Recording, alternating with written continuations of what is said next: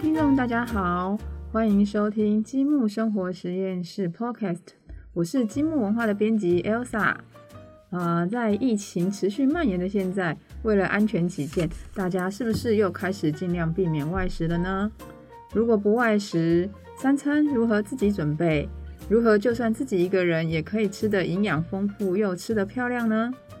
我们今天这一集 Podcast 邀请到了《一人时光》的作者曲文莹。呃，我跟文莹认识很久了，她一直是我工作上的好伙伴。她不但是一位出色的平面设计师，现在更斜杠为料理家。看到她出书，非常的开心。那我们今天这一集节目，就让文莹来跟大家聊聊她的料理斜杠之路。我们先请文莹跟听众朋友打个招呼吧。嗨，大家好，我是文莹。嗨，文英你好，Hello，很开心你可以来上我们的节目，对，非常特别的经验。那我们可以先请你来说说你的料理启蒙之路吗？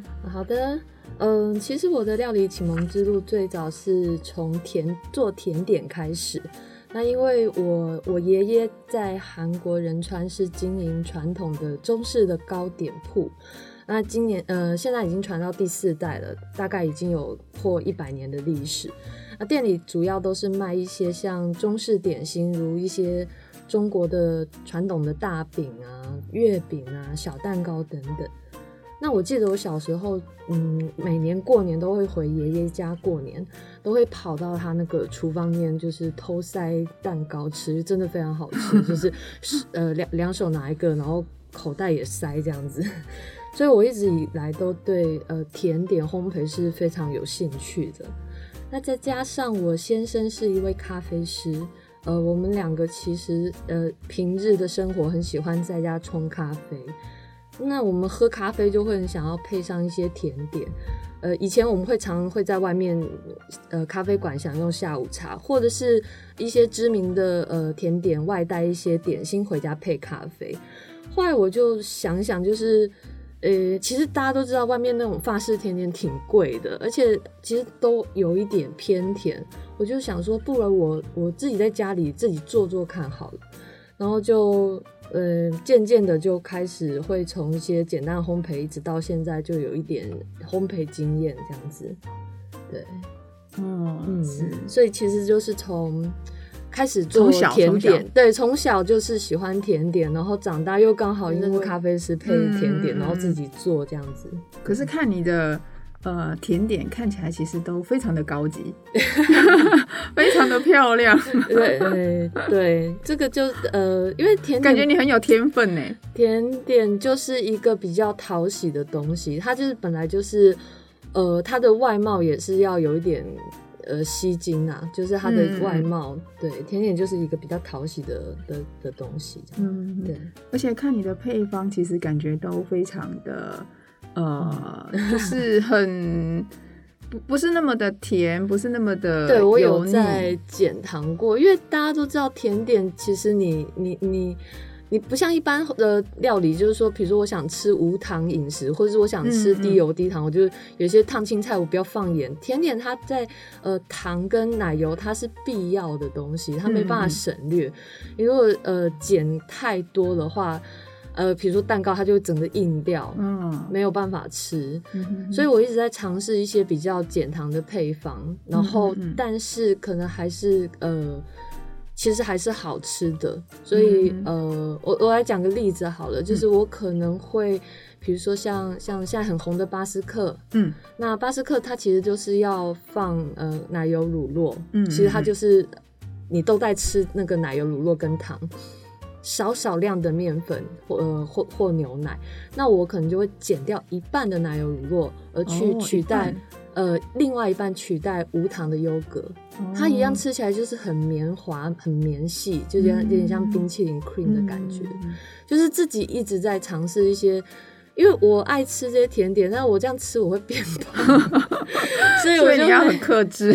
对，所以我就是变得说，哎，我偶尔吃，你要寻找新的配方。对我自己先尝试一些减糖配方，觉得哎不错，可以，然后呃做给分享给朋友啊家人吃，哎他们回馈也不错，嗯，然后渐渐就会变成我可能甜点的食谱。里面的做法这样子。对对，这是比较健康的吃法。是，所以你从开始料理到现在，这样子你的那个体重，对，听说下降了很多，你是有刻意的吗？哦，这这这真的可以说是一个意外的收获。因为其实，在呃疫情期间，我开始就减少外食跟外出。那跟大家介绍一下，我的工作是在家工作，是一个呃平面设计师。那平常真的工作很忙碌，所以我以前还没有开始习惯自己料理之前，我几乎都是呃外外食或者是叫外送，真真的就是几乎天天会这样子。呃，但是因为前几年开始就会考虑一些健康因素，是会想说尽量呃减少外食，但是其实也没有很彻底。那真的开始比较彻底的，几乎三餐自己做，也就是去年的疫情大爆发，自己会觉得在家料理会比较安心，所以开始就就就几乎三餐在家料理了。然后我就想说，诶，既然都自己料理了，就来。下载一个计算食物卡路里的 APP，所以我就会开始都会记录一下每天呃煮的东西它的食材，然后大概它的卡路里是多少，然后大概是呃大家可以去下载那个卡路里 APP，它会先帮你计算就是你的身高体重年龄，然后嗯你需要的一天需要的热量，那你就可以大概回推去算说，哎我每天大概吃几卡是比较能够。呃，维持目前的体重，那我我我觉得它是一个意外收获，是我一开始是基于健康，少油少少盐，然后自己做，但是你你其实减少外食，其实你就减少了很多不必要的盐盐高盐高油，嗯嗯嗯，那你自己吃，你搭配呃计算卡路里，你又会。稍微控制一下你每天摄取的热量，嗯，那这样子其实很快，也就是大概两三个月，因为我们疫情严重，大概就两两对两个多月的时间，嗯，就默默的就这样子瘦，大概有真的有五公斤以上，这么多，对，两两个月两三个月两三个月没有刻意，它是。慢慢掉下来的，对，它是因为你透过饮食的话，它其实是慢慢掉下来的，嗯嗯，对，然后就是改变你的吃的习惯就可以了。对对对，然后我觉得就是再加上，嗯。你如果自己料理的话，你是比较能克制化你的餐盘里面的呃食物的比例。嗯嗯嗯。比如分量啊。对，我们去外面买便当的时候，其实是淀粉最多的。嗯。你大概吃饱都不是因为吃那个菜饱或是肉饱，吃饭都是饭跟酱，它一定会淋酱什么的。那你自己在家的话，你就会增加那个菜跟肉，比如说蛋白质跟蔬菜的比例，你反而饭真的就是外面便当的。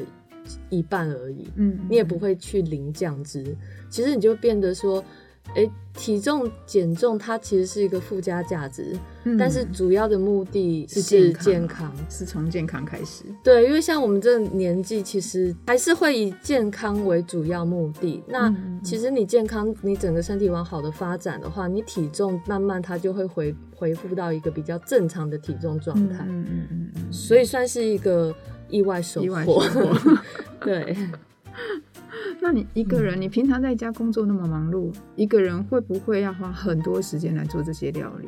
我觉得自己下厨一定要花一点时间，但是我觉得其实很多东西都是你习惯就好。嗯。呃，因为如果你要做一呃，我自己如果说做午餐的话，比如说我做一个，比如说意大利面好了，我一人份，大家会觉得一人份很难抓，但是其实像我煮肉酱，我会煮多一点，比如说我会煮到三人份，嗯，那我剩下的东西，我可以剩下的食材，我会把它分装冷冻起来，然后隔天，比如说早餐，我就可能抹在。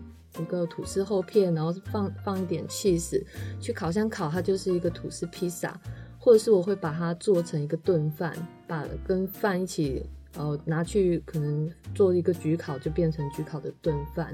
所以其实你说它会花时间，就是你做的那个当下，它是确实是会花一点时间的，但是呃你可以分量做多一点，那你就可以分两三次把它吃完，所以后面其实加热都很方便。嗯，对。